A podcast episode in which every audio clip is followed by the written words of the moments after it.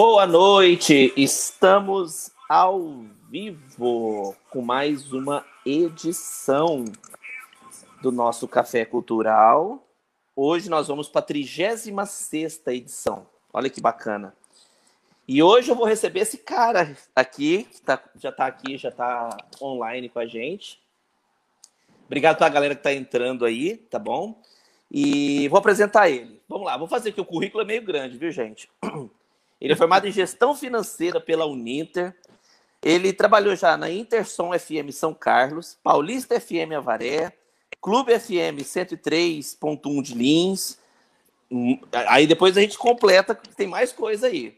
E hoje ele é coordenador ali da, do grupo SRC de comunicação da Rádio Cidade FM 102,9. Meu amigo querido Anderson Paulini. Obrigado, querido. Obrigado por ter aceitado esse eu, convite. Eu que agradeço, meu querido, eu que agradeço. Estava ansioso, falei, quando o Edgar vai me convidar, né? A gente sempre está acompanhando e eu agradeço. Boa noite para você, boa noite a todo mundo que te assiste. Eu coloquei meu nome errado aí, né? Paulino, não, na verdade é Paulini. Por que Paulini? É, parece que você é italiano?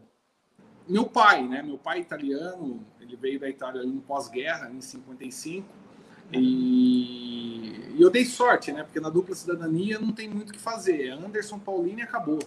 E o nome do meu pai era Giuseppe Sétimo Paulini.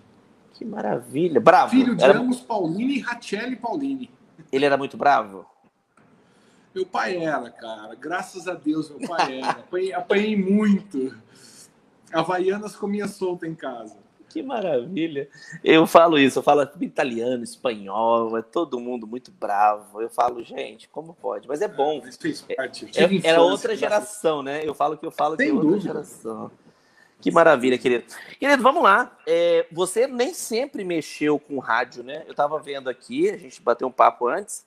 Qual que foi a sua primeira a, carreira profissional? Dentro da sua carreira profissional, qual foi a primeira a vertente que você, que você trabalhou? Olha, bom, eu comecei a trabalhar bem cedo com 12 anos, né? Eu fui guardinha mirim. Uau! É, então a guarda mirim te colocava no mercado de trabalho. E eu comecei bem cedo, aos 12 anos. E aí foi crescendo, mas como eu falo, minha história com o rádio começou muito cedo, né? Eu sempre, é, antes de toda essa difusão do FM no Brasil, enfim, das liberações das concessões, era muito, apesar de Avaré né? Eu ter nascido em Santo André, mas cresci em Avaré, uhum. é, e Avaré está a 260 quilômetros de São Paulo, da capital, era muito fácil você pegar uma rádio da capital.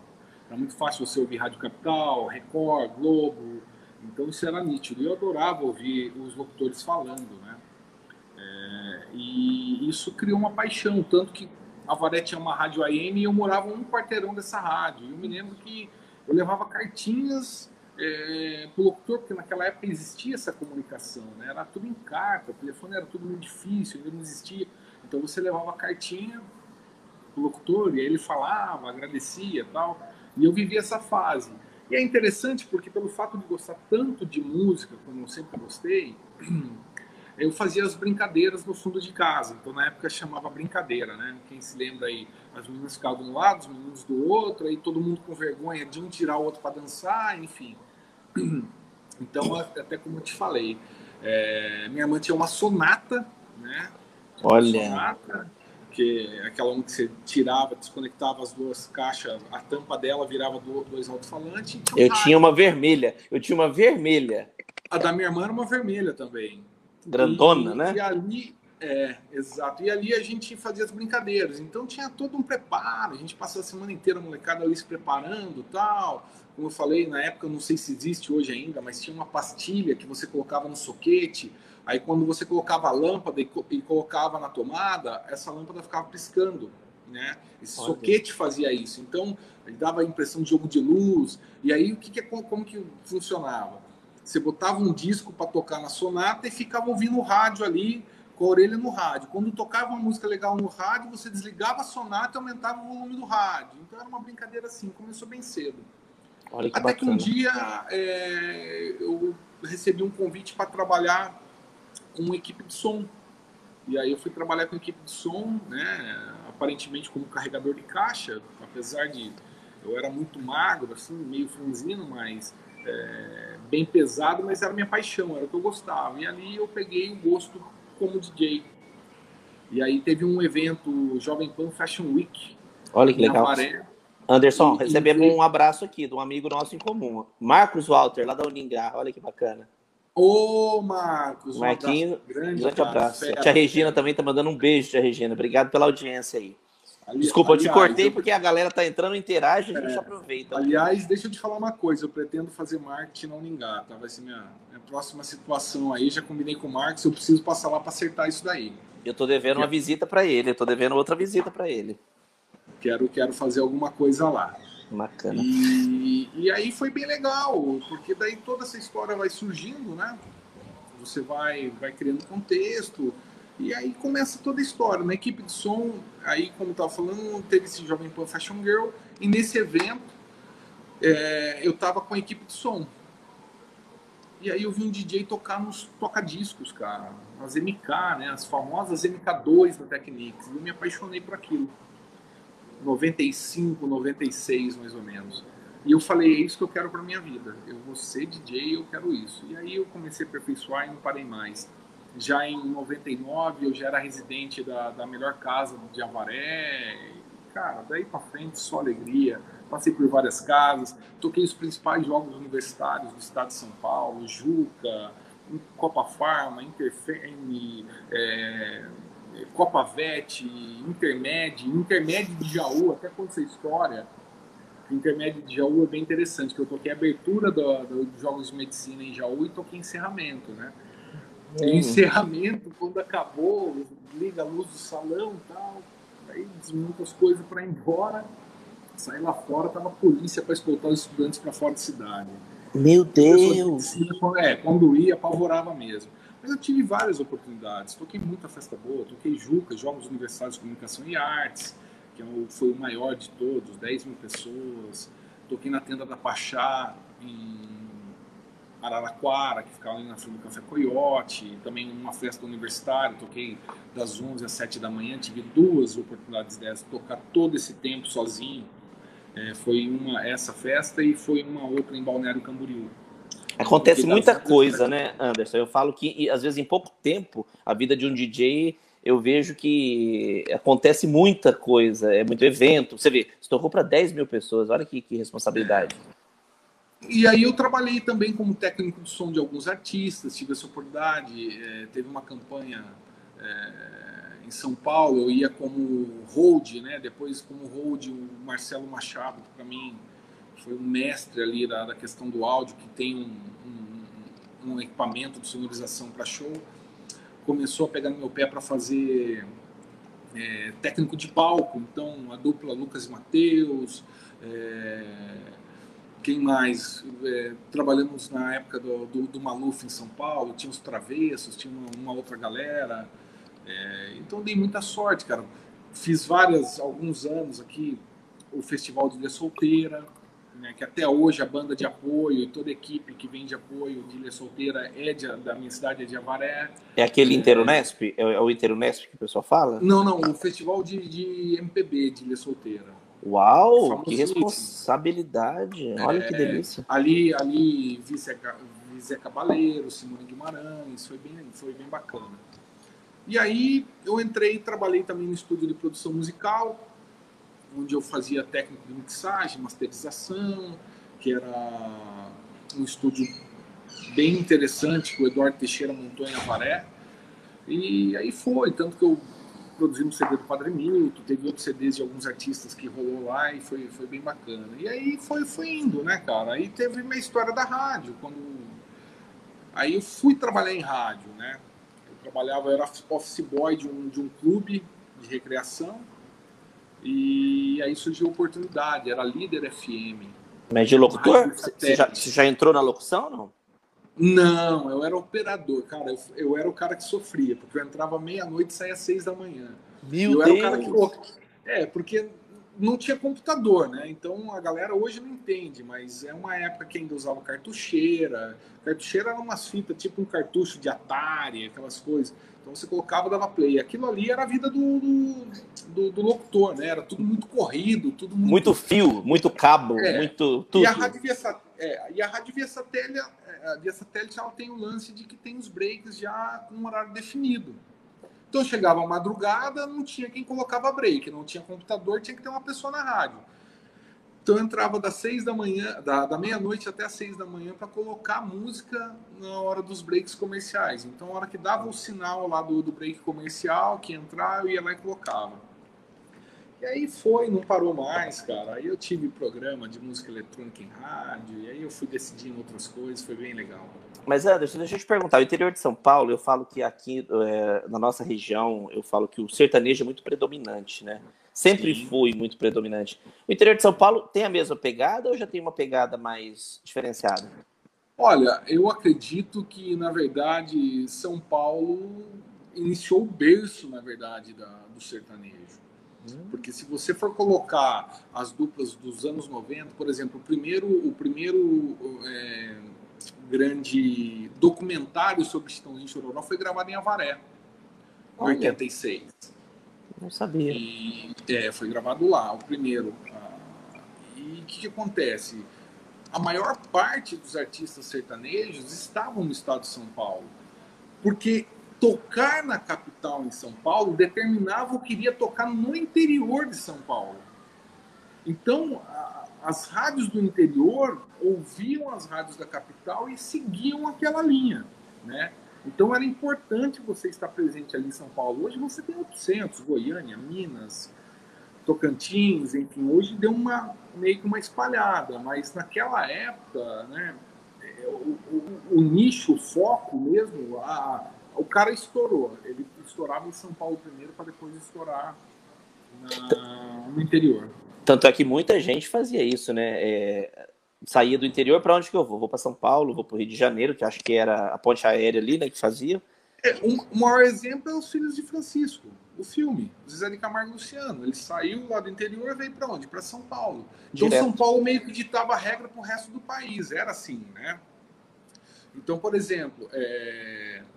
o que determinava o sucesso na época? Como você tinha ótimos comunicadores se você tinha pessoas muito boas no microfone, essas pessoas conseguiam trabalhar o artista de uma maneira interessante, onde tornava aquele artista um sucesso. Talvez um locutor conseguia fazer. É o caso de Eli Correia, Eduardo Barbosa, enfim.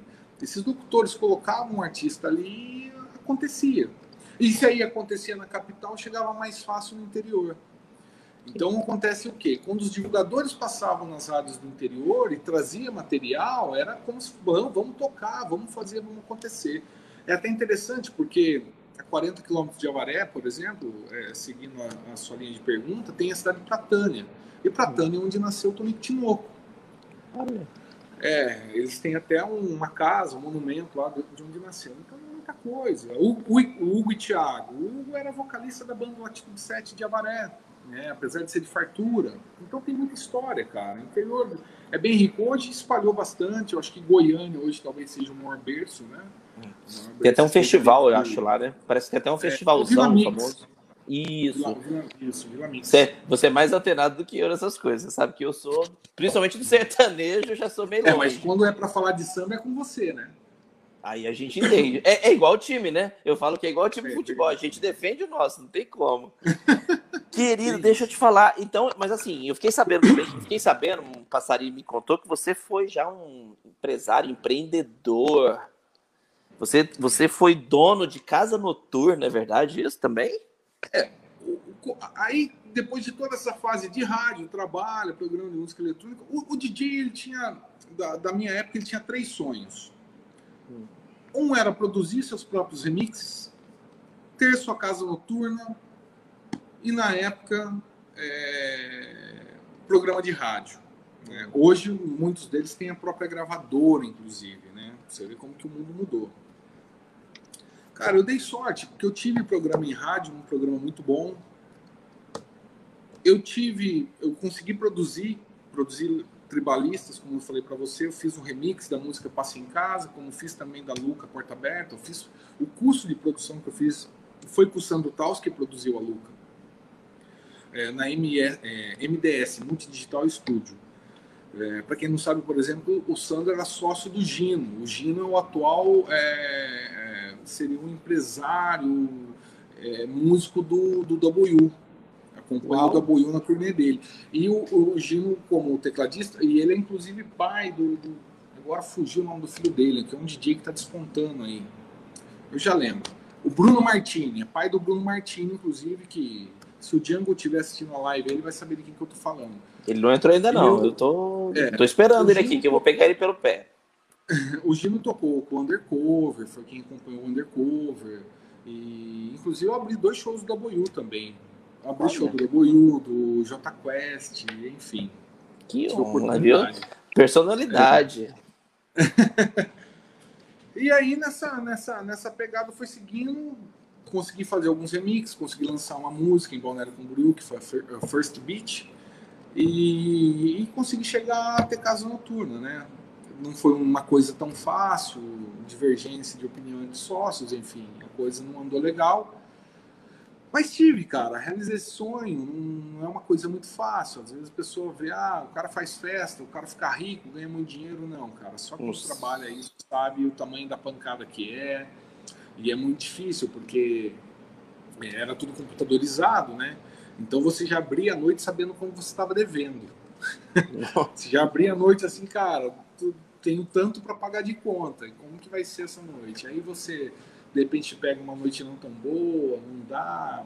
Mas foi bem interessante. Tive a oportunidade de, de, de contratar ótimos DJs e ótimas bandas, porque sexta-feira era palco para banda acústica e no sábado geralmente era DJ. Tive a oportunidade de levar o falecido Ricardo Guedes, que para mim um dos maiores DJs de house do Brasil, Ricardo Copini, enfim. É... é bom, enfim, levei muita gente bacana para tocar lá. Que bacana. E aí você conhece muita gente também, né? Agora, você falou uma coisa muito interessante, né? Você já abre, às vezes, sabendo que você está devendo, o que você vai ter que pagar, fora os riscos, né? É, fora, fora, os riscos, bem né? Isso. Porque às vezes acontece uma briga ali, você está ferrado, quebra um monte de coisa. Você tem que pensar em tudo isso. É, Alguém entrou. É o Fabiano Xavier acabou de entrar aqui. Fabiano Xavier, meu querido Grande amigo. Fabiano. Fabiano, Fabiano falou bem de você, viu, cara? O Fabiano falou ah, é? bem de você, viu? Falou que você é um cara que. Eu com o Fabiano tenho um, um, um, carinho de. Como que eu falo? De chocolate com pimenta. Porque às vezes a gente quebra o pau dentro da rádio e às vezes a gente tá num puta do humor bacana. Porque a gente sabe o que quer, né? A gente sabe. O Fabiano é um cara que ele, ele estuda, ele pesquisa, ele procura.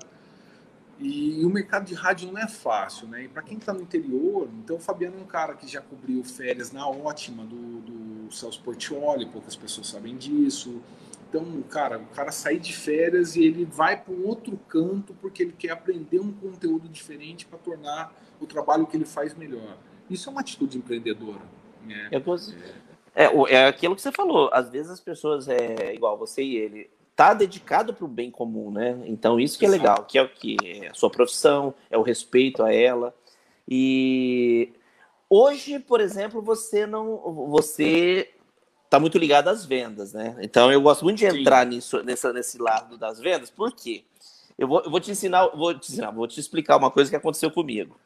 É, eu tenho uma, eu tenho uma grande amiga, a Karina, e ela comentou uma situação que ela mexeu comigo. Ela falou assim: já percebeu que quando você era moleque, quando você era adolescente, os pais, os seus pais falavam o quê?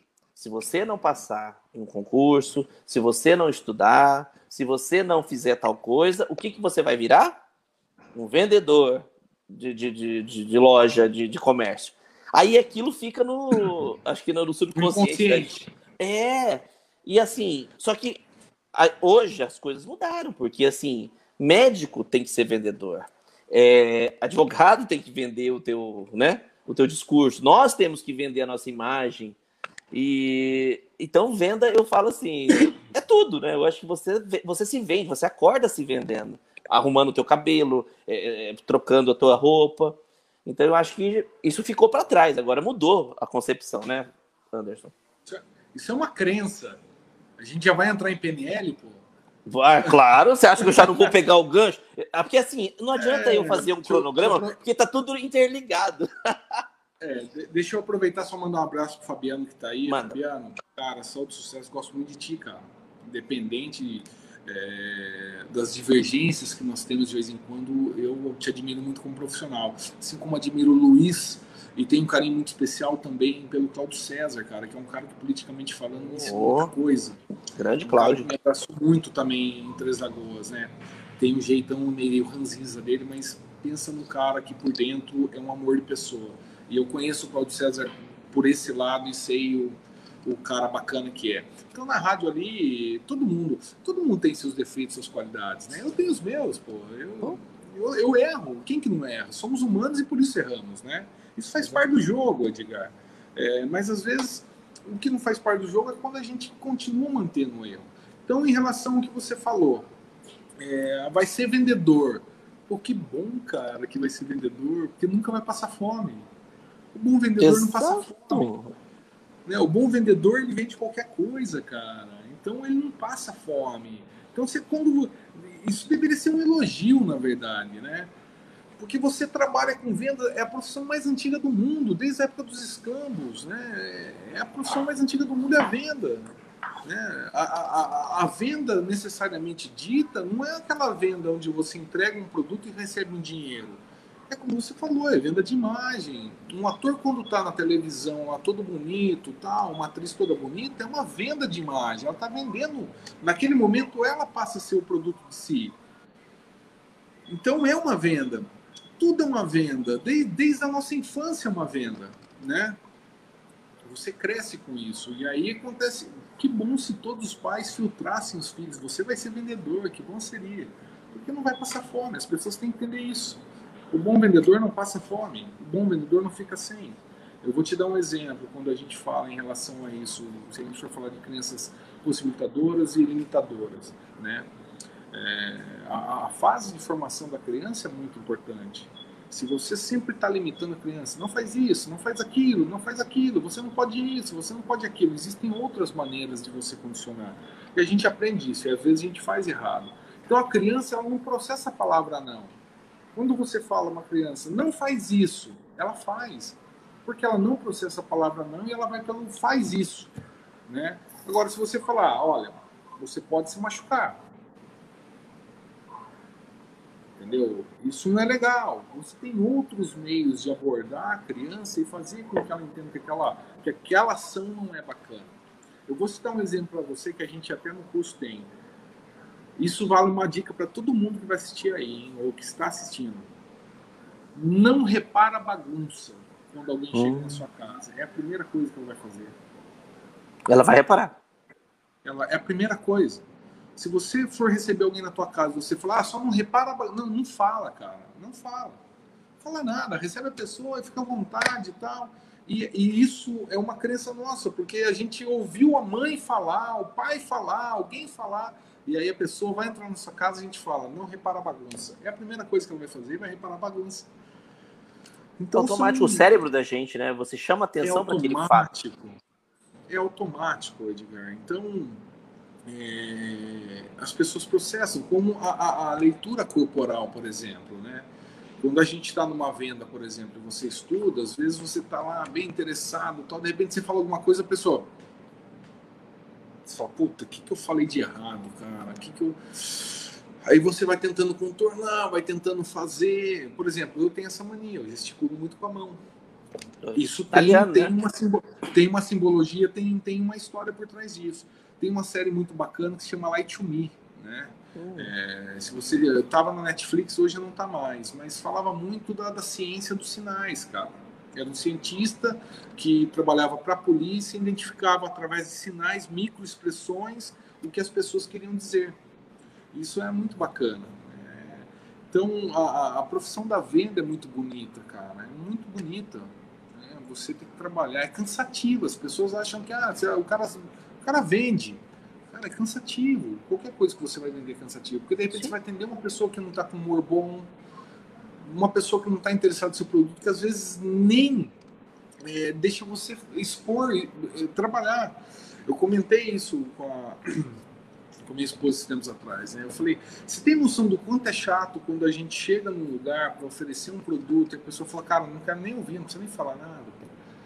E você tem noção do qual, quanto, quanta diferença você pode fazer na vida daquele vendedor se você ouvir ele, se deixar ele falar, se você falar, ó, nesse momento não quero, mas quem sabe mais para frente, cara, você dá um pingo de esperança pro cara. E ele vai sair dali com uma outra energia, com outro momento, pronto para um outro cliente. Agora você sai numa visita, o cara, você chega, o cara diz, não, não, quero saber, não quero nem ouvir, não, tá caro, tá não sei o quê. Tudo é uma negociação. E hoje as pessoas não têm mais tempo para isso. Às vezes você vai atender uma pessoa e fala, ah, mas eu não tenho tempo para ficar ouvindo. Não, manda a proposta lá e eu vou ver o que, que é. E aí ela acaba, até, às vezes, até comprando um produto errado. Né? Então isso eu, eu vejo como uma problemática hoje. Acompanho bem isso. Você falou um negócio muito interessante, né, né Anderson? É, tem muita gente, gente que trabalha muito nessa, nessa questão de venda, tem muita gente que bota preço, às vezes, no teu trabalho. É, eu acho assim.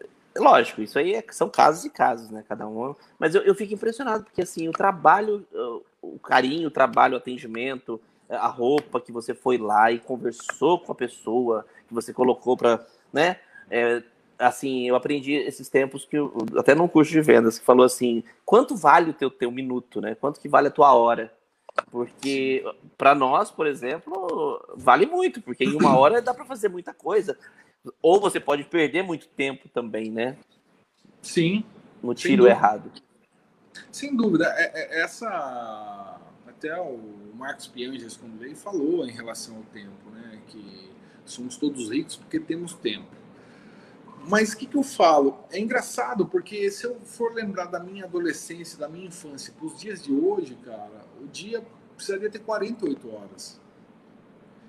Porque parece que passa muito rápido. Você parece que acorda, você tem tanta coisa para fazer, ou acha que está fazendo tanta coisa, Exatamente. que o dia passa e você nem percebe. E a hora que você se dá conta, você quase não fez nada daquele dia. Por isso que a gente fala até na gestão do tempo, que não existe coisa melhor do mundo do que programar o seu dia. E, a, a, e aí colocar lá a sua lista de prioridade. Prioridade 1, 2, 3. Né? A prioridade máxima que você tem que dar uma atenção rápida é 3. Então você coloca lá. Atender o Anderson é prioridade 1, 2 ou 3? É 3. Então esse cara precisa atender. Atender o Edgar, prioridade 1, 2 ou 3. Cara, o Edgar eu consigo atender ele amanhã. Então eu vou colocar uma 2 aqui. Se sobrar um tempo hoje, eu faço amanhã. E quando você consegue fazer a agenda do seu dia, você entra quase que num compromisso para cumprir aquilo. Né? Você passa a ter um compromisso para fazer aquilo. Agora, quando você fica meio aéreo, você sai ali meio que sem saber o que você vai fazer, você acaba passando por um redemoinho, roda, roda, roda, roda, e parece que você acaba caindo no mesmo lugar. Né? E tem gente que não usa desses princípios, tem gente que acaba não fazendo isso. É, eu vejo, vejo muita coisa, mas eu, eu digo que a, a, a, internet é uma coisa tão legal. Hoje eu estou falando aqui, estou no salão da Jaque, né? minha esposa, estou conversando com você pela internet, a gente parece que está junto, conversando um do lado do outro, consegue se falar, consegue se ver. E mas ao mesmo tempo parece que tudo se perdeu, né? A criançada já não brinca mais como a gente brincava na nossa infância, já então isso parece que vai virando meio que um atropelo. Vai virando meio que um atropelo. E, e de repente o que era para ser benéfico acaba para algumas pessoas não sendo tão benéfico, né? Porque eu acho que a vantagem da internet, Edgar, e a vantagem de todo esse conteúdo que chega para nós é você poder saber coisas que você jamais imaginaria ter, ter acesso. Cara, eu queria saber como que é hoje. Uh, queria saber como que é Buenos Aires. Entra no Google Earth hoje, pega um E vai para qualquer lugar. E você faz um passeio. Pô, que legal. Então tem esse bar, tem isso.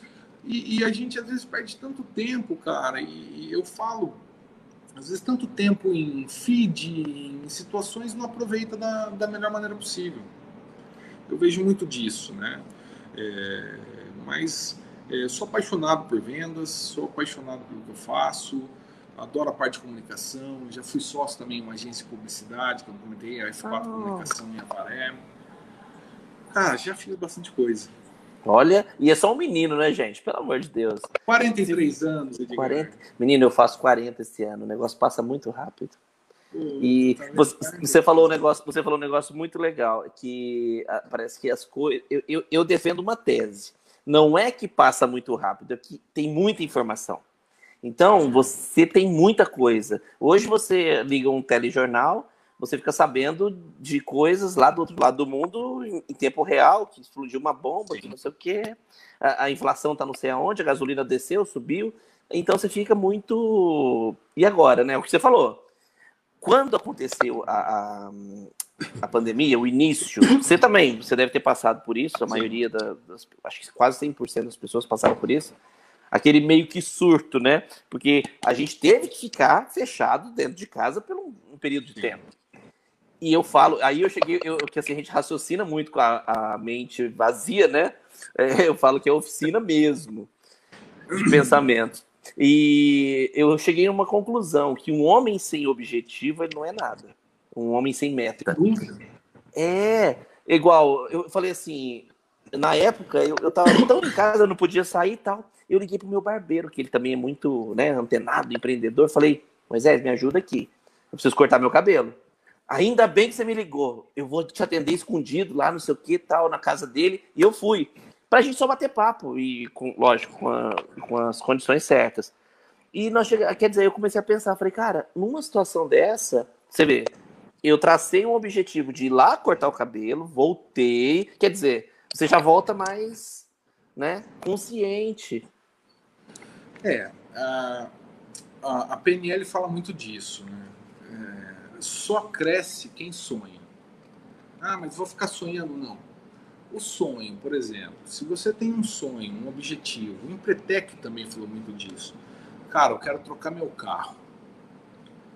Então você senta, organiza suas finanças e fala: puxa vida, mas eu ganho mil reais por mês, quero trocar meu carro e o que, que eu faço? Me sobra 300 reais só do meu salário e a parcela do carro é 600. Bom, o mínimo que você pode fazer vai ter que arrumar uma situação que você vai ter que fazer mais 300 reais por mês. Só que você tem um objetivo, cara, que é a troca do carro. E esse objetivo faz você se movimentar para buscar alternativas para comprar esse carro. Então você se mexe por um sonho. E você começa a ver esse carro toda vez da rua, né? É incrível isso. É, sem dúvida. Então, cara, quero viajar, mas me sobra 200 reais só. E, poxa, eu também preciso sair, também preciso.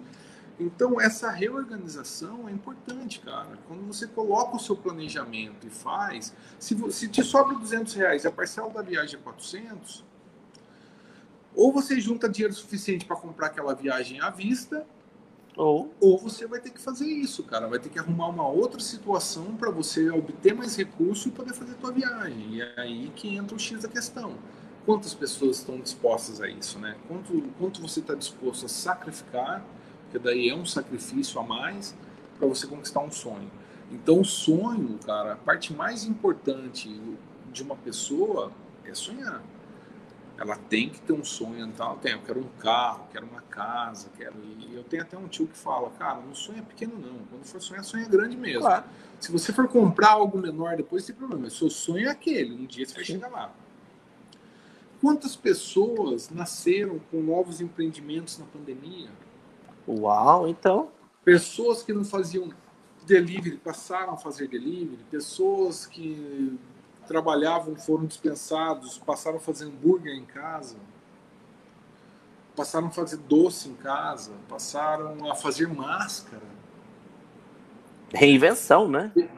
É, que é o que a gente fala que é o, o, empreendedor, o empreendedor por necessidade, né? Ele chega uma hora que a, a, a coisa funila tanto para ele que ele que ele não sabe para onde ir, ele acaba por necessidade correndo para algum, alguma outra nova possibilidade. E na pandemia aconteceu muito disso. O mês de maio foi muito tenso, né? O mês de maio ali foi muito complicado, foi um mês decisivo e, tal. e, e a importância disso Eu digo que algumas pessoas conseguiram transcender a expectativa, que achavam de repente que não tinham capacidade. Eu, eu, conheço pessoas que começaram a empreender com hambúrguer em casa com 700 reais. E hoje não querem mais. Se você falar, mas você quer trabalhar? Não, não. Agora eu vou cuidar do meu negócio. Olha Agora é meu negócio, eu vou cuidar do meu negócio e não. Então muita uma... gente cresceu dessa maneira. Uma mudança de raciocínio, né? No colégio, eu... É, eu dei uma, uma palestra num, num colégio que o Claudio César estava dando aula lá do professor ah, Ó, ele acabou de entrar aqui, falou, mandou um abraço para nós dois, Claudio César. Beijo, meu irmão. Ô, Cláudio. O Cláudio é um cara. Eu não vou falar pai porque ele não tem tanta idade assim, mas é um irmão que eu criei aqui em Três Lagoas. Ele é um cara fantástico. Eu tenho muita admiração e agradecimento. É, me ensinou muita coisa, cara. A gente viajava pelo menos uma vez por mês para Campo Grande junto e e, cara, eu não conheço gente para ter mais história que o Cláudio César. Ele é incrível. Muito vivido, muito corrido. Não, pessoa formidável. Cláudio, beijo para você, cara. Te amo, verdade mesmo. Deixa eu mandar só um beijinho aqui para Kátia também, minha amiga Kátia, José, Tânia. Galera tá toda entrando aí, gente, que às vezes passa batido. Cristina. Beijo para vocês, tá? Que entraram, que participaram um pouquinho com a gente. Meu amigo Anderson, me falaram mesmo que você é uma enciclopédia em questão de treinamento. Olha que coisa, eu estou impressionado. Cara, na realidade, a gente vai vendo. Eu gosto muito de ler, né? Gosto muito de ler, gosto muito de fazer treinamentos, gosto muito. Eu participo dessas coisas. Tanto que de PNL eu fiz quatro treinamentos pelo Instituto Você. Fiz o treinamento Você, fiz o Diamond. O Você, é de, como diz o nome do treinamento, é de, focado em você, a, a você se reorganizar. O Diamond, liderança, equipe, o Practitioner é mais um terapeuta, uma coisa mais onde você aprende algumas coisas, e o Enneagrama, né? O que a gente aprende na PNL, que eu acho muito interessante, que eu não sabia, é que você tem pessoas é, dentro do, dos arquétipos, né, que a gente fala, né? Então, você entender que existem pessoas cérebro, coração, aberto, fechado, fatos, geral, detalhes, enfim. Então, por exemplo, meu arquétipo é visionário, cérebro aberto, projeção em geral. É, é, quem era é, visionário? O Steve Jobs era visionário. Então, tem. É, é, nos Estados Unidos, isso é, muito mais frequente as pessoas saberem disso, principalmente as grandes lideranças, que falam através até do MBTI. E quando você começa a aprender isso, você começa a ver um outro mundo. De repente, a pessoa é muito calma, muito delicada, muito sensata e tal, e essa pessoa é coração. Então, se você falar um pouco mais forte com ela, um pouco mais decisivo com ela, a pessoa se magoa fácil, e você começa a fazer isso, começa a entender um outro mundo, né? Como eu disse, ah, mas então você é perfeito? Não, claro que eu erro. Claro que a gente não é perfeito. Eu sou italiano, né? Eu, eu brigo sozinho, pô às vezes gesticulando, falando alto. A gente briga com a gente mesmo. A gente briga com a gente Não, às mesmo. Vezes você vai começar a conversar, você começa a alterar o tom de voz, mas para você internamente você tá tranquilo. Aí a pessoa do outro lado começa. Putz, esse cara vai me matar. Né? É mais ou não, menos isso. E, e é natural. E, e, e, algumas pessoas não te conhecem, não estão tá acostumadas com você, acha que você está querendo matar o mundo. Mas não, na realidade, é, é, acaba sendo teu perfil, teu arquétipo, e, isso é bem interessante. A PNL te traz muita. Quando eu fiz treinamentos, trouxe. Aí você tem algumas mudanças de comportamento que você vai tendo, né? É, algumas situações assim. E, mas, cara, é uma das coisas mais bacanas que eu fiz na minha vida. Assim, eu digo sempre que se todo mundo pudesse fazer esse treinamento, eu consideraria fácil, fácil, fácil. Eu fiz, e... eu fiz o IBC, eu fiz o IBC, assim, a, a, nossa coach, ela era, ela tinha feito IBC e, e fez um, um, início muito bacana, eu adorei. O treinamento coach é uma coisa muito fora de série. Eu estudei sobre os arquétipos, sobre a, as técnicas em si, né, de, de persuasão, Sim. né, que a gente acaba, a gente tem isso. Porque quem é influenciador e formador de opinião, você tem que ter, pelo menos, um, um estudo. A, a, galera, a galera acha que é só chegar e meter a cara, gente. Não é assim, tem que estudar, tem que saber o porquê que existe, como que faz, como que funciona. Então, é o que eu falo. Eu brinco que o, o, o Anderson é um workaholic, né? Aquele cara que ele é viciado em trabalho. Vem cá, você dorme? Quantas, quantas ah, horas por dia você dorme? Não, não, durmo, durmo tranquilo. Durmo quando mudar. Às vezes eu ouço alguma música tal, é, aí você acaba ficando. É que como, como eu fui entender meu arquétipo, por exemplo, projeções, minha cabeça não para, né? Sim. Você fica todo momento pensando, pensando soluções e tal, e é, é até uma dificuldade, porque às vezes o visionário, a pessoa de projeções, ela projeta tanto, tanto, tanto, que às vezes ela tem dificuldade na execução. Então, às vezes você conversa com uma pessoa que tem tanta ideia, tanta coisa, mas ela não consegue executar, né? É, isso é uma coisa bem interessante. Então, de repente, você está assistindo aí, você fala, pô, mas eu tenho tanta ideia legal, tanta coisa bacana, mas não parece que eu não saio do lugar. Às vezes você pode ser uma pessoa de projeções, pode estar ligado ao teu arquétipo e, e, e a projeções faz isso. Né? A pessoa fica mentalizando, fica futurizando o negócio e tal, mas não consegue agir naquele momento dentro de uma racionalidade. Isso acontece. A maioria das vezes por medo, né? Eu falo que a maioria das vezes é por medo. Mas, mas é... sair da zona de conforto, você... será que é isso? Desculpa. Eu Imagina. vou te dizer uma coisa. Por que, que o caminhoneiro capota o caminhão? Por que, que o? caminhoneiro capota um caminhão numa curva. É porque ele acredita muito no talento dele e, e a cara. Ele perdeu o medo. Ah. Ele perdeu o medo. Então ele, ele acha que ele vai frear na hora certa, ele acha que o freio nunca vai falhar, ele acha que ele conhece o caminhão dele 100%. Aí ele entra numa curva, o freio dele não funciona e ele vira o caminhão. A gente mesmo. Eu ouvi de um caminhoneiro. Olha que legal. em grande parte, um caminhoneiro acontece a falha mecânica, é óbvio, mas quando ele tem tanta certeza do que ele está fazendo e ele perde o medo de passar dos 120, dos 130, dos 140, o caminhão com 40, 50 mil quilos, é onde acontece as coisas desagradáveis, né? Então o medo tem que fazer parte. O medo faz parte, cara. Quando você perdeu o medo, aquele, aquele frio na barriga, significa que aquilo lá já não está. Você já passou daquilo, né? Você já, já ultrapassou aquilo. Você não tem mais medo. Tem que ter medo. Ah, pô, vou conversar com fulano de tal. Será que ele entende disso, entende daquilo? Aí você conversa, a pessoa tá fechada, tal. Aí você tem que fazer todo aquele rapport, bater um papo para a pessoa se abrir, melhorar um pouco o humor dela. Aí você entra. Tem pessoas, às vezes você vai conversar com ela, ela tá tão fechada naquele momento, você fala, não, cara, ó, hoje eu nem vim falar nada sobre proposta com você, vamos conversar amanhã, eu passo aí outro dia. Aí você passa outro dia, ela está totalmente receptiva. A gente tem que ter essa. É, é, é, importante ter essa visão. Porque às vezes a pessoa também não está um dia legal para receber, né? Então tem tudo isso. Eu falo que essa questão da. da eu, eu, você já conhece, a galera que acompanha a gente já conhece, essa ideia desse programa foi o quê? É, foi uma ideia de, de pandemia. Comecei com uma brincadeira, falei, vamos fazer e rolou. Só que é muito engraçado. Você vê, hoje nós estamos na 36 edição. São 36 pessoas diferentes que eu entrevistei. Você vê, é, é, é totalmente comportamento, é assunto, time, né? Que cada um tem o seu time. E assim, você pega muita experiência, porque você absorve tudo aquilo. Aconteceu um fato muito engraçado com a doutora Andréia, que é uma grande amiga minha, e ela é esteticista. Falei, cara, o que, que eu vou perguntar para ela? Eu não entendo nada de estética. Aí eu pensei o, o, tal do lado positivo, né? Você tem que pensar o lado positivo. Peraí, se eu não sei, eu vou ser espectador tanto quanto as outras pessoas. Aí eu fiquei mais curioso ainda para perguntar, mas não, mas como é que faz? E se espremer? E se não espremer? E foi fluindo. Olha que coisa doida. Eu vou, eu vou contar uma história para você de São Carlos. Conta. Uma vendedora nossa da Interson chegou e falou: Eu preciso fechar um contrato com a Shining Box.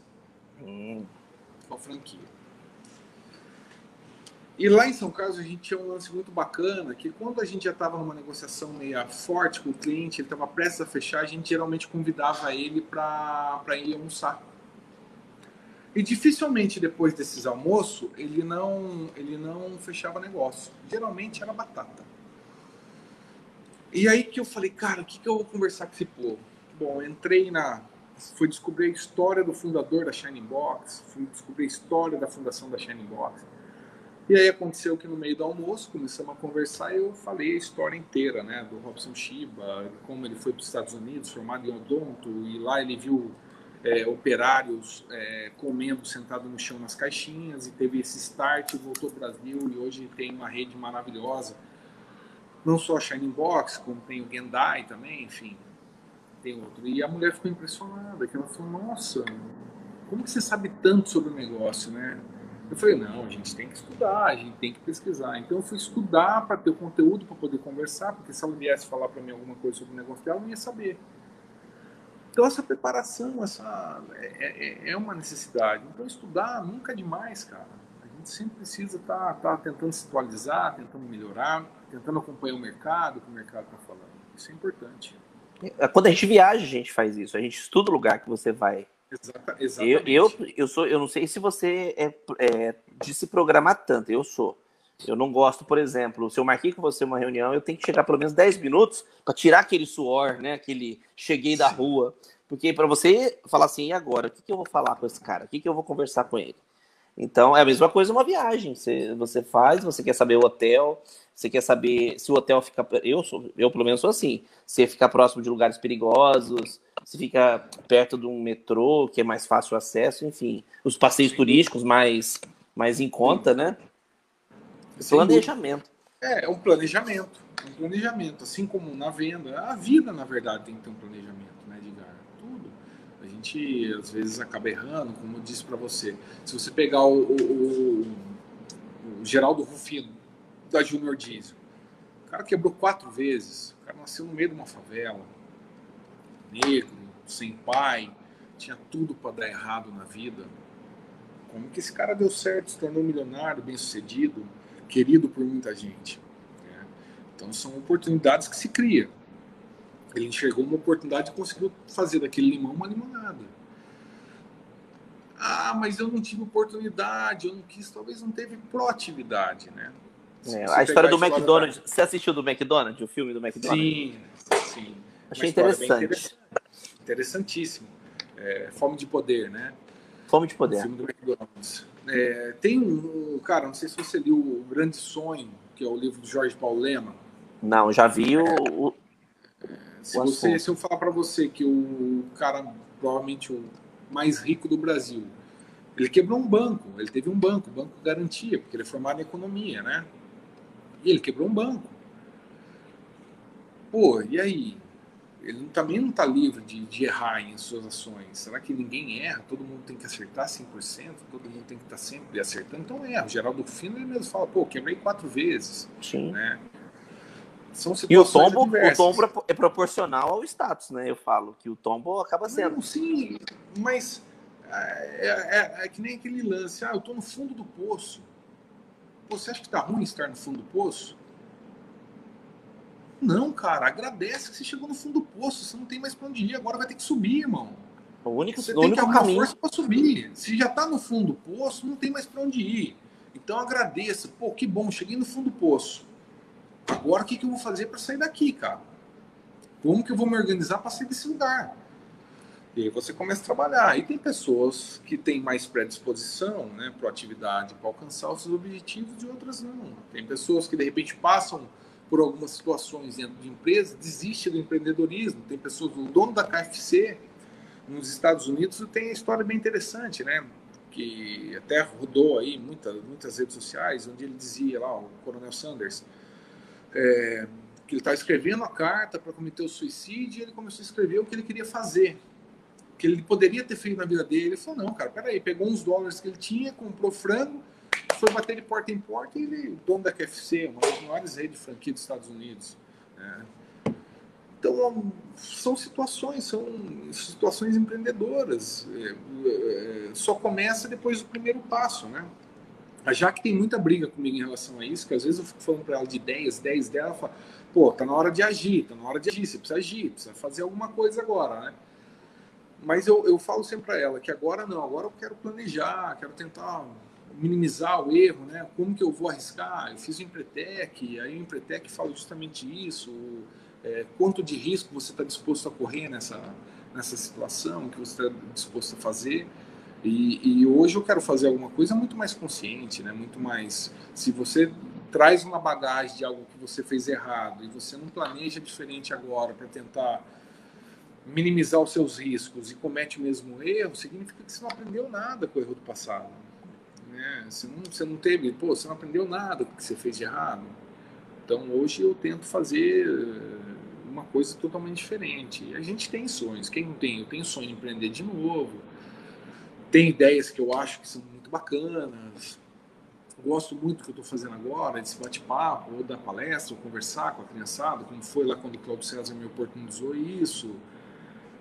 E a gente vai seguindo a vida assim, cara. São, são possibilidades. Mas você vê tanta gente bacana que conseguiu, conquistou coisas e passou por cada coisa ruim aí, e a pessoa está muito bem, que você fala, pô, por que, que não vai dar certo comigo? Tem que dar. Exatamente. Vai depender muito de você. Quando você está disposto a, a, Não digo arriscar, quanto você está disposto a dedicar aquilo lá, cara.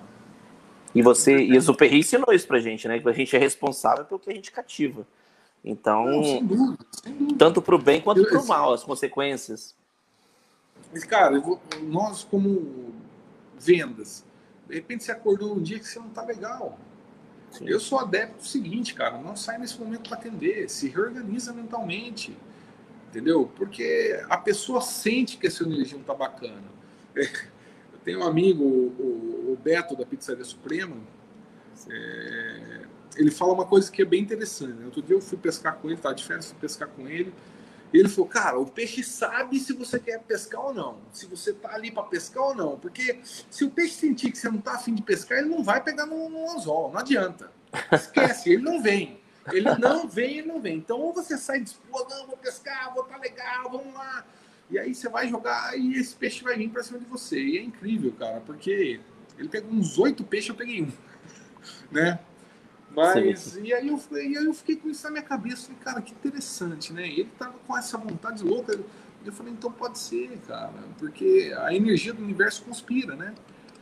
Se você tá numa, numa fase que você não tá bem emocionalmente ou bem psicologicamente, você acaba meio que distanciando as coisas positivas.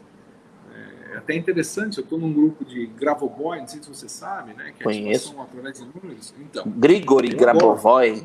É. Conheço. Eu faço parte e, também. E, e, aí, assim, tem gente que fala, você é louco. Você Como é louco. que juntar tanto número naquela sequência vai dar um resultado daquele? Eu fiquei então, muito assim, disso. Eu, eu não sei se é loucura ou não, mas funciona. funciona. Acredita em mim, funciona. Eu digo para você por experiência minha. Eu também. Cada um busca aquilo que quer, entendeu? Cada um vai. E eu, eu acho que, cara, a gente acredita em tanta coisa ruim que quando é alguma coisa boa a gente coloca em xeque se isso vai funcionar ou não. Eu falo que o, o, engraçado você percebeu. Eu não sei se isso é uma criação, né, da, da nossa sociedade. Acaba sendo, eu falo assim, a gente acaba sendo fruto, né, de tudo. Do, então, como é muita negatividade, é, é muito imposto que você tem que pagar. É, eu, eu, já fiquei sabendo até de um calendário, olha que coisa legal, que não tem nada a ver com o nosso calendário gregoriano, que calendário é uma coisa que, que na época, é, os poderosos fizeram para. É, é, como é que fala? Dividir os meses e por mês você pagar os certos tributos. Quer dizer, o calendário é para isso. Então, só que virou uma coisa universal. E não é assim. A natureza tem um calendário. A mulher, uh, o ciclo menstrual, o ciclo da gravidez, é, a órbita da Terra tem outro. Então, cada um tem. Só que é engraçado que a gente acaba sendo engessado, né, Anderson? E o não pesa muito. Tá maluco? Eu morar em São Paulo? Não. Miami, onde eu vou já se viu? Que dinheiro que eu vou arrumar para ir para Miami? Ué. Ó, uma pessoa decide ir embora para os Estados Unidos, porque ela vai ganhar em dólar. Hoje valeria a pena, né? Porque dólar 5 por 1 tal, valeria muito a pena. Mas vamos colocar em um dólar 2,50, 3 por 1. Ela vai para os Estados Unidos. Ela se compromete a limpar a casa, a lavar louça em, em bares, a lavar banheiro, uma série de coisas. Ela acaba tendo dois empregos e aí ela tem aquele montante, né, aquele volume financeiro que ela vê aquilo lá.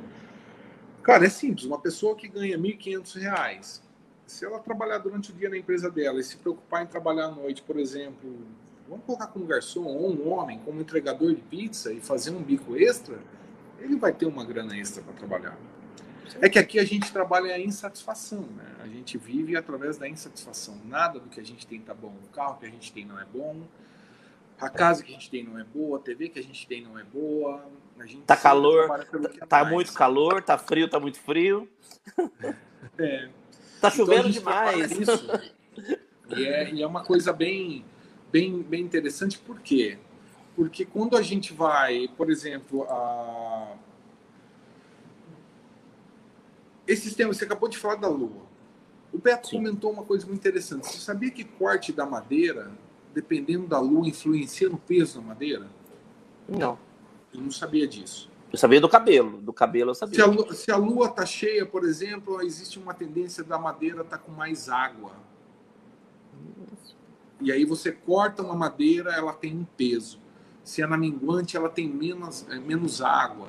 A terra absorve, é, absorve e, e, aí essa madeira vai estar tá mais seca, vai estar tá mais lisa. Poucas pessoas sabem disso. Então a gente não pode duvidar do universo. Assistir o Segredo, por exemplo, você vai assistir o Segredo. Então, é, é, é que, que eu digo? A gente, é, é, dentro da PNL, o nome disso chama filtro, né? Se você chega para uma mulher e falar, ah, você é feia, Aí a outra pessoa fala, ah, essa mulher é feia, é feia, é feia. Mesmo que ela seja uma pessoa bonita, ela começa a acreditar que ela é feia. Ela está sendo filtrada negativamente.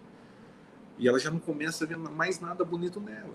Como, é, por exemplo, os padrões, né? Modelo tem que ser magra, tem que ser loira, tem que ser alta. Cara, quantas negras lindas e maravilhosas nós temos no Brasil? Né? Os gordinhas, os gordinhos. Gordinhas. Então, assim, mas a, a, a, a, mídia, o marketing mostrou que a gente tinha que seguir um padrão de beleza, né? E isso é a publicidade que mostrou. Né? A publicidade tornou isso agressivo. Ah, é, para eu ter um, ser um cara legal, tem que ter um iPhone. Para eu ser um cara legal, eu tenho que fazer academia. Para eu ser um cara legal, eu tenho que tomar cerveja artesanal, eu tenho que falar agora de charcutaria ou de churrasco defumado. Eu tenho, então a gente sempre está sendo condicionado por mídias. A publicidade faz com que a gente viva aquilo lá, né? Então isso não é, eu não sei até onde é bom e é ruim. Então quando você começa a absorver esses filtros negativos, agora você imagine, por exemplo, é, uma adolescente na casa dela falando: mãe, eu quero ser manicure. Ah, menina, você vai cortar o pé de todo mundo. Você vai acabar com a unha de todo mundo. Você é louca de querer fazer isso. Isso aí não vai dar em nada. Isso daí você vai, vai caçar o que fazer. É, vá fazendo. Cara, você já começa a destruir o sonho ali. Ela já começa a não acreditar mais nela. Né? E, e, e, se você pegar um adolescente, olha que, que, dica bacana que eu vou dar. Eu falei isso na palestra que eu dei lá no Claudio César. Você está numa sala de aula com 40, 50 alunos. Se você tem uma mãe manicure, aprenda o ofício da mãe.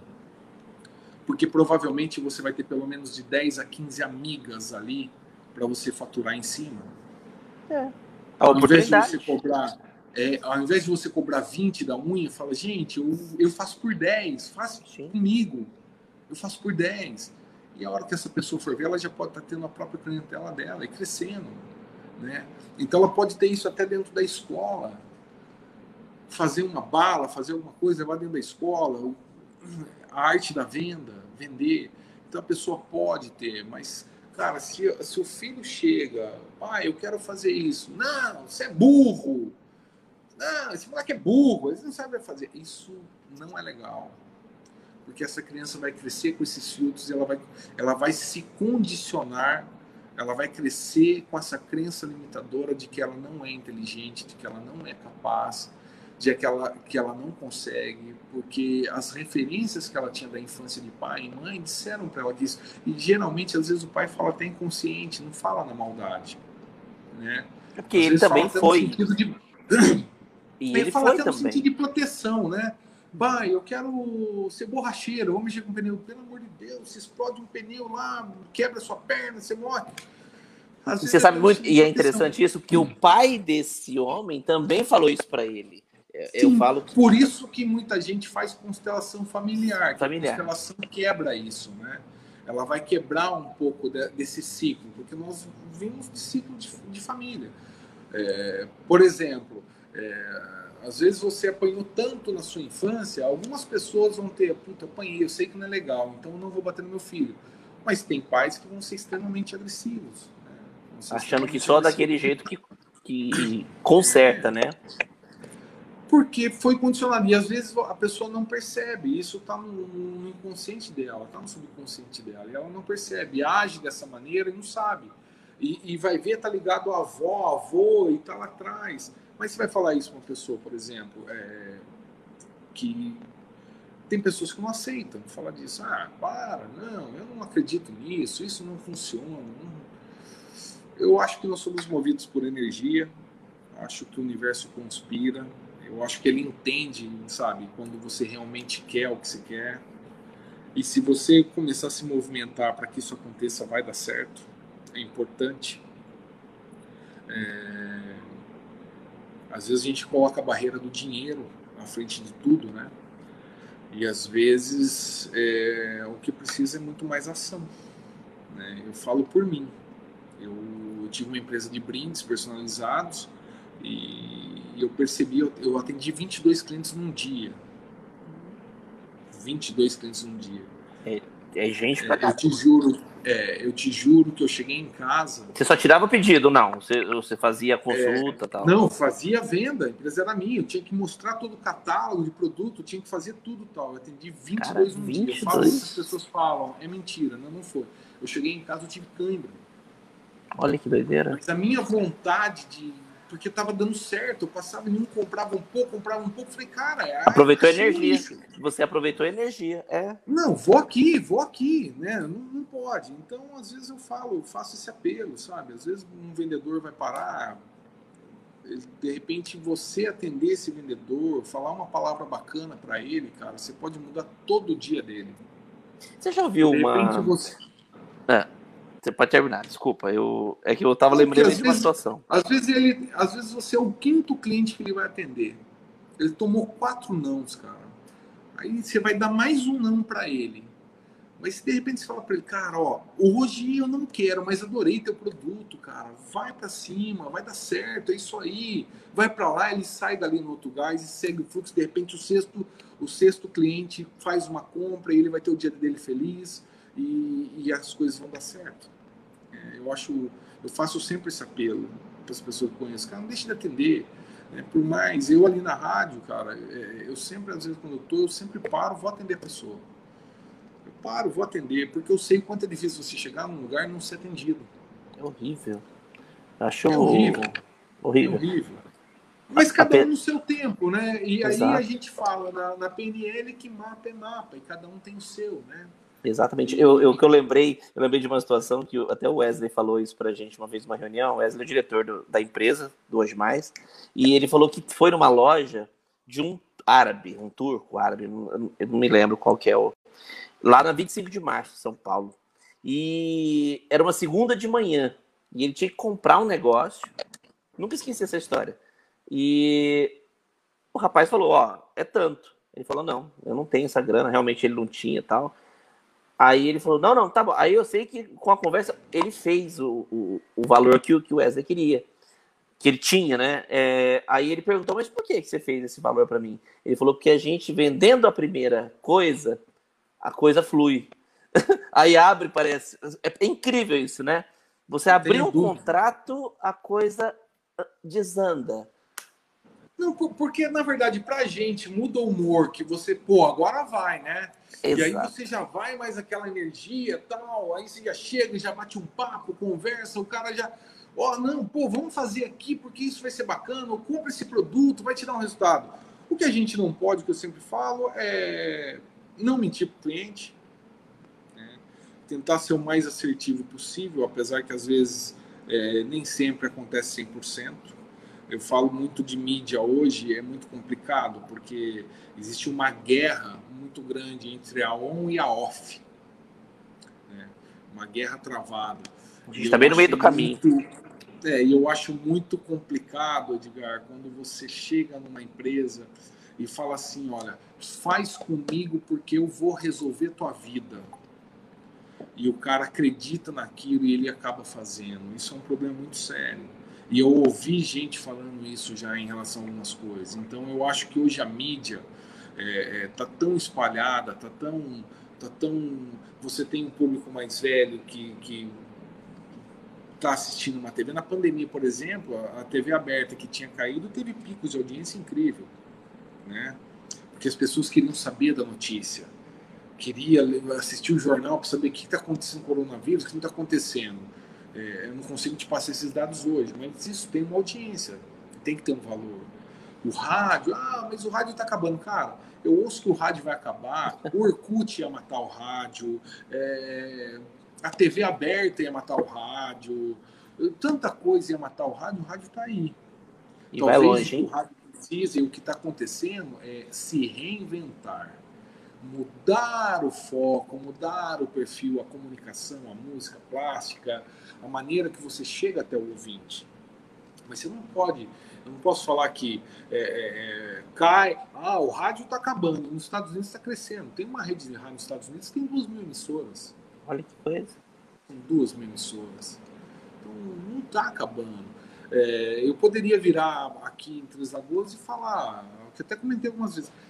Cara, em 2010 já tinha empresas em Avaré fazendo Facebook há muito tempo. Olha o delay que teve para chegar em Três Lagoas.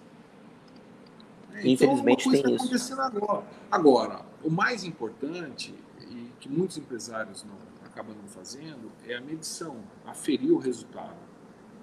Poxa, fiz redes sociais, me deu resultado. Fiz telemarketing, me deu resultado.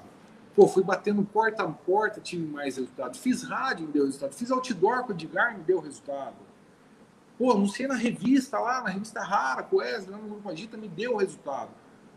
Tem que saber mensurar, porque hoje é, você tem que o mínimo possível, e é o que está acontecendo, com o mínimo possível investimentos tem que gerar um maior resultado possível. Né? Eu sempre falo que o, o, a comparação entre o brasileiro e o americano é muito interessante, porque o, o americano em crise, ele vai para a publicidade, ele injeta dinheiro. Pá! Né? Ele injeta dinheiro com força em publicidade.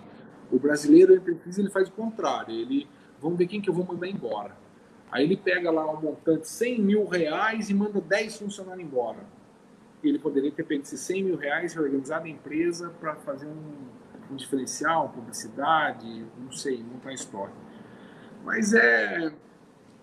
Cada um faz a gestão do jeito que quer, né? A realidade micro é essa. Eu acho que a pandemia veio para melhorar a qualidade do empreendedor brasileiro se preocupar se isso pode acontecer de novo e como ele vai reagir em relação a isso, né? como que ele vai é, trabalhar a empresa dele agora daqui para frente, né?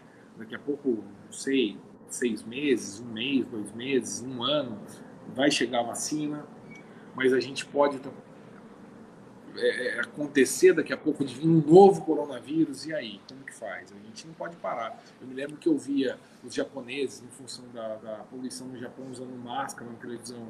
Anos, assustado, a gente ficou assustado, né? Fala, Nossa, que loucura esses japoneses. Hoje nós usamos, usamos máscara, né? O mundo inteiro, né? É uma realidade nossa. É, é triste porque muita gente acabou fechando o seu comércio e o comércio é uma questão que, que você trabalha o sonho, né? não só o sonho do empresário, como o sonho do funcionário. E lá atrás tem a cadeia produtora também que acaba se prejudicando, que também o dinheiro. tem funcionários, que também tem família. É uma loucura. O giro, né? Afetando, afetando para todo mundo. É, se você vê como que vai ser esse ano letivo das escolas esse, né, nesse ano.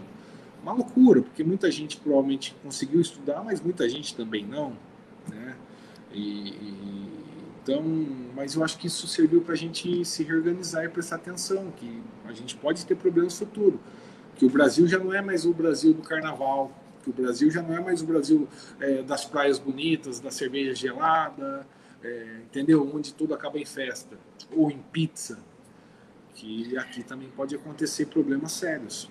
É, e outra, e a propensão, se não tiver, é aquela história, a propensão de quem não está organizado financeiramente, com estabilidade, é bem maior de quebrar do que de um, um país que está bem estruturado, né? Eu trabalhei na XP Investimentos em 2012. E eu vejo agora todo, bastante gente aí investindo agora no mercado financeiro, muita gente falando de investimento, né? Falando sobre mercado financeiro, eu acho bacana, porque se o cara conseguir montar uma carteira legal, é, ele pode fazer um aporte até no CNPJ da empresa dele, investir como empresa, né? Comprar um consórcio, cara. Pô, vou comprar um consórcio aqui, pensando lá na frente em trocar meu carro, é, vou me organizar aqui e, e, enfim, se é matéria-prima, se um BNDES da vida eu consigo entrar ou não, ou eu não quero acumular dívida, mas, pô, vou comprar um terreno, vou construir alguma coisa, vou pensar, assim, e sempre acumulando, né? Sempre tentando acumular isso daí para que não seja pego de surpresa. E a hora que, se Deus quiser, não vai acontecer nunca mais, mas é, acontecer de novo, mais gente está preparada aí para passar por isso da melhor maneira possível. Com certeza. Bom, eu conheci muito agora o profissional Anderson Paulini até agora, que eu fiquei impressionado. Eu, assim, com... deixa eu apertar aqui. É, travou aqui um pouquinho. Eu fiquei impressionado porque, assim, por mais que eu sou seu amigo, que a gente tem muito um contato muito próximo, mas, assim, eu não sabia de tantos detalhes. Agora eu quero saber um pouquinho mais do Anderson Paulini, família, né? Pessoa. Vamos, eu gosto de partir para as considerações finais, fazendo esse bate-bola, que aí você, você conhece o cara de, de pronta entrega. Vamos lá. Vamos lá? Família. Vamos começar já com o mais pesado. Família, cara. Eu, eu sei que você tem uma história eu... linda com teu pai. É o maior bem que a gente recebe, né? É e que as famílias não são perfeitas. Né? As famílias não são perfeitas. Toda família tem seus pós e contras. Mas que você seja feliz. Porque o, o, se você for ver pelo lado espírita, por exemplo, a gente subentende que nós escolhemos estar naquela família. Né? Então, uhum. se você escolheu estar naquela família, é por algum motivo. E, cara, eu, eu amo minha mãe, meu pai, minha irmã, minha sobrinha, meus filhos, enfim cara, saudade, porque 430 quilômetros nem sempre dá para ir, né? Apesar de Exato. ser perto, mas às vezes a gente pisa bola. Mas eu falo com minha mãe sempre, e, enfim.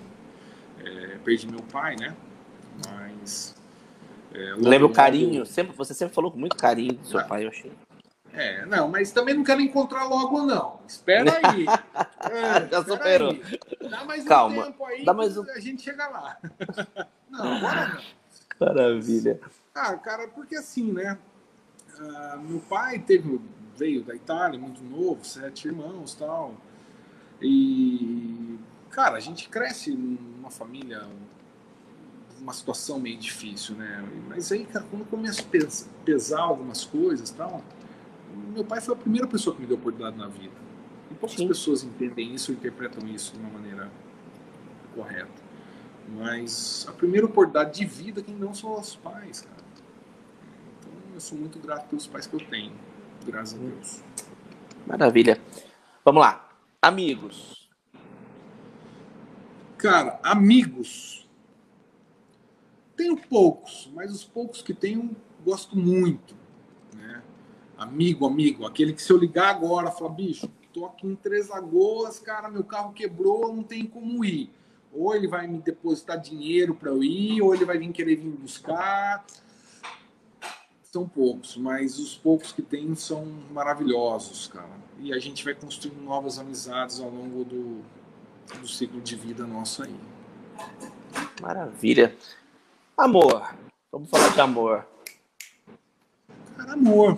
Amor. Amor de família? Já que tá aqui do lado. Cara, amor a gente constrói. Você vai apanhar, hein? Você vai apanhar se é. falar alguma coisa errada agora, hein? amor a gente constrói. Eu acho que é, eu tenho dois filhos, né? É, a Jack também tem dois filhos. Eu acho que na vida a gente passa por é, situações boas, situações ruins. Às vezes, gato escaldado tem medo de água fria, você oh. mais ou menos assim. Mas eu acho que o, o, o relacionamento se constrói da cumplicidade, né? tem que ter essa cumplicidade, do entendimento e principalmente do respeito. Se perder o respeito, acaba tudo. Concordo Entendi. plenamente. Isso aí em, em, gênero, número e grau. É uma meta. Meta? Uma meta Cara, que você tem. Uma meta. É difícil? Tem muitas? Eu acho que não, acho que a minha meta é, cara, dar certo em relação ao relacionamento e conseguir formar bem meus filhos, tá? Que eles sejam bem formados e tenham uma uma qualidade de vida muito boa. Porque depois que a gente passa de uma certa idade, você começa a trabalhar para eles, né? Exatamente. Muda, Eu quero né? construir coisas para que meus filhos fiquem bem. Maravilha. Uma gratidão. Gratidão, cara. Puta, poderia ter várias gratidão. Gratidão por você ter feito convite para eu estar aqui, cara. batendo papo. É uma gratidão, honra. gratidão pela oportunidade de trabalho que eu tenho dentro do sistema regional de comunicação. Gratidão pela família que eu tenho. Gratidão pela mulher que eu tenho. Apesar de ser chata pra caramba, briguenta, nossa senhora. Você vai Mas, enfim. apanhar. Ao vivo, já É. pensou apanhar ao vivo? Que bonito. Não, não pode. Cara, ser grato, né? Mas é, gratidão por estar aqui, cara. Pelos filhos que eu tenho, entendeu? Pela família que eu tenho. E gratidão pelos erros que eu tive na vida também. Sou grato por eles, cara. Eu acho que em alguns aspectos eu amadureci porque eu errei, né? E eu vou continuar aprendendo. A vida é um eterno aprendizado. Com certeza. Futuro. O que você pensa de futuro? Futuro. Cara, eu consigo me ver numa situação bem interessante. Mas isso eu posso te contar em off num café. Maravilha. O futuro vai ser bem bacana. Acho que tem Show coisas boas por. Se Deus quiser, eu também estou torcendo muito por isso. Passado. Você falou de erros, né? Vamos falar de passado. O que, que vem passado? O que foi para você? Passado. Eu acho que talvez ter abraçado pouco meus pais. Meu pai, principalmente. Eu acho que isso. Poderia ter abraçado mais ele. Ou ter conversado, ou ter escutado mais os conselhos dele, né? Poderia ter feito isso. Faz parte, né? Teria, teria sido um pouco mais fácil algumas coisas. Mas só vai entender quem se torna pai. O filho nunca vai entender. É muito difícil. E presente, meu querido? E o presente? Presente, cara. Presente é o que eu tô vivendo agora. Relacionamento, casamento, as dificuldades de conhecer, as dificuldades do dia a dia, as intercorrências que a gente vai tendo. É, mas, cara, independente de qualquer coisa, toca o barco. Sim. Não deixa o barco parar, né? Então, o presente é isso, cara. Sou muito grato também pela, pela galera da rádio, entendeu? Pelo acolhimento. Às vezes a gente tem divergência de opiniões, como te disse, mas, cara, Normal. pessoas maravilhosas. Eu acho que é isso. O presente, cara, esse momento é bacana. O presente é, é- é um momento de aprendizado, né? É, quando você fala em relacionamentos, são pessoas com personalidade diferente. Quando se fala em trabalho, é, às vezes não está do jeito que você gostaria que estivesse, mas você vai ter que buscar algo para melhorar isso. É, e assim a gente vai vivendo. A gente vai, vai vivendo. O presente é que agora já é passado. O presente que você perguntou já virou passado, né? Porque já ficou Exato. atrás. Já ficou atrás. Eu tinha uma amiga, eu tinha uma amiga, eu era molecão e ela falou uma frase uma vez, ela é do Rio de Janeiro, e assim, eu não entendia muito bem. Hoje eu entendo essa frase que ela falou. O difícil não é viver, é conviver. Você falou que a gente falou de. É, porque cada um tem a sua opinião, tem o seu jeito, a sua vida, a sua individualidade. Eu já É, estudei o- muito o- a questão de o- uma comparação, das- né? É, aquilo que eu falei para você, mapa é mapa, cada um tem seu mapa, né? Só que, por exemplo, assim, é a sua história, né? o seu, o seu mapa, por exemplo, o Edgar, é, cara, ele é um cara que gosta de sempre estar cantando o pneu do carro. Esse é seu mapa, você gosta de cantar o pneu do carro. Eu chego para você e falo, Edgar, você sabia que quando você cantar o pneu 100 vezes vai furar teu pneu? E aí você não para para pensar em uma dessa de sair cantando pneu, seu pneu estoura, você bate o carro no poste. Então Certo. o seu mapa, o seu arquétipo, o seu mapa gosta de cantar pneu, mas se é uma coisa que não é legal, você tem que oportunizar, opor, é, é, é, é, ter um entendimento que se isso não é legal, eu posso fazer diferente. Porque se eu não gastar com o pneu, eu posso colocar uma roda diferente, um, entendeu? Isso filme, você tem que entender isso. Então não é porque meu mapa é assim, eu não devo mudar. Entendeu? Não é porque meu mapa, ah, eu sou briguento, tal, não sei o quê, você nunca vai pedir desculpa se você errar. Entendeu? A gente fala que mapa é mapa, mapa é para dentro da personalidade, e o território Sim. é com quem você convive. Né? Então, é... mapa é mapa, mas não significa que a maneira que você está agindo está correta. Às vezes tem que ter uma certa observância, tem que mudar. Senão torna difícil a convivência. Exatamente. Aí que a gente chega na convivência. Gente, eu conversei aqui com esse cara Pô, incrível. Já olha, olha, se, se, eu, se eu te contar quanto tempo nós já estamos, nós extrapolamos uma horinha já, uma hora e vinte. Olha, mas não foi nem 50% do assunto, pô. Não, acabou ainda, tem um monte de coisa. Vamos, vamos programar outra para a gente dar continuidade nisso aí. Cara, não tenho palavras para te agradecer, Anderson. Você é um cara muito eu? generoso.